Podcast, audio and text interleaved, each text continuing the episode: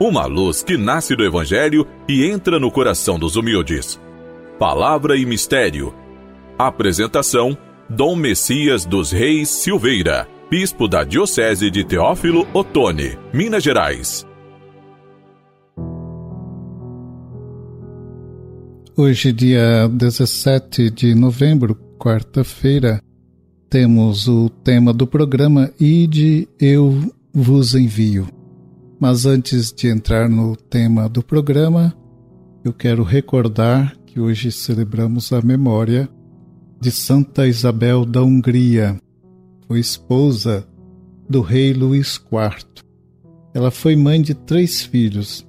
Após a morte do seu marido, ela se tornou religiosa, ingressou na Ordem Terceira Franciscana e ela dedicou sua vida à penitência, à oração e à caridade.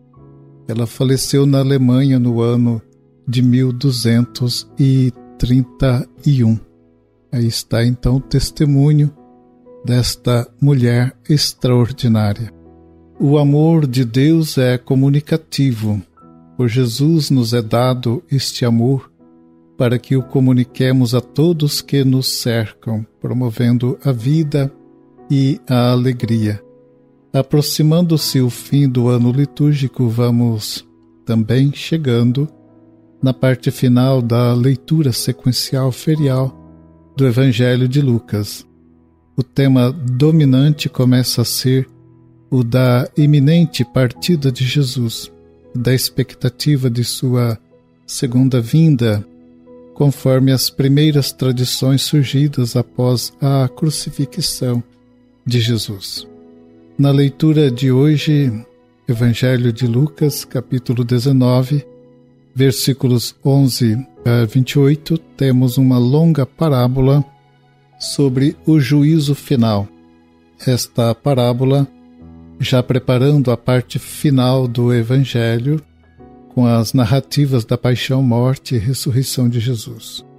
Na sua forma atual, a parábola se desenvolve em torno da grande imagem de um homem nobre que partiu para ser nomeado rei. Porém, seus cidadãos o odiavam e o rejeitavam. Quando o homem nobre voltou, já como rei, mandou trucidar os seus inimigos. Inserida nesta imagem do homem nobre e evidentemente ambicioso, a parábola narra que, antes de viajar, ele determina a dez servos seus que façam render o seu dinheiro, e ao voltar, este homem chama os servos para prestar contas como foi trabalhado este dinheiro que foi entregue a eles. Os primeiros que vão chegando conseguiram um grande rendimento para o dinheiro daquele homem e eles são então promovidos. Porém, chega um servo tímido e temeroso, que não querendo arriscar, escondeu o dinheiro e o devolveu tal qual havia recebido.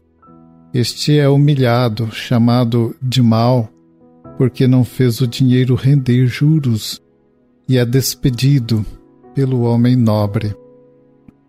Estas imagens de violência e ambição causam estranheza, mas nos seus detalhes a parábola pode ser entendida como uma crítica à sociedade ambiciosa, opressora e também violenta.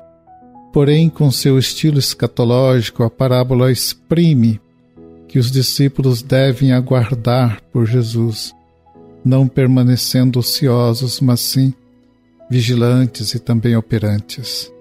Superada a escatologia primitiva, hoje temos a consciência de que entramos em comunhão com Jesus, já neste mundo pela prática do amor para com nossos irmãos, particularmente os mais necessitados. Abandonando os projetos de sucesso pessoal, com desapego coloquemo-nos a serviço da vida, onde ela estiver mais ameaçada e também fragilizada. Amado irmão, irmã, o programa vai chegando ao final. Eu desejo encontrá-lo no próximo programa. Fique com a paz e a bênção de Deus.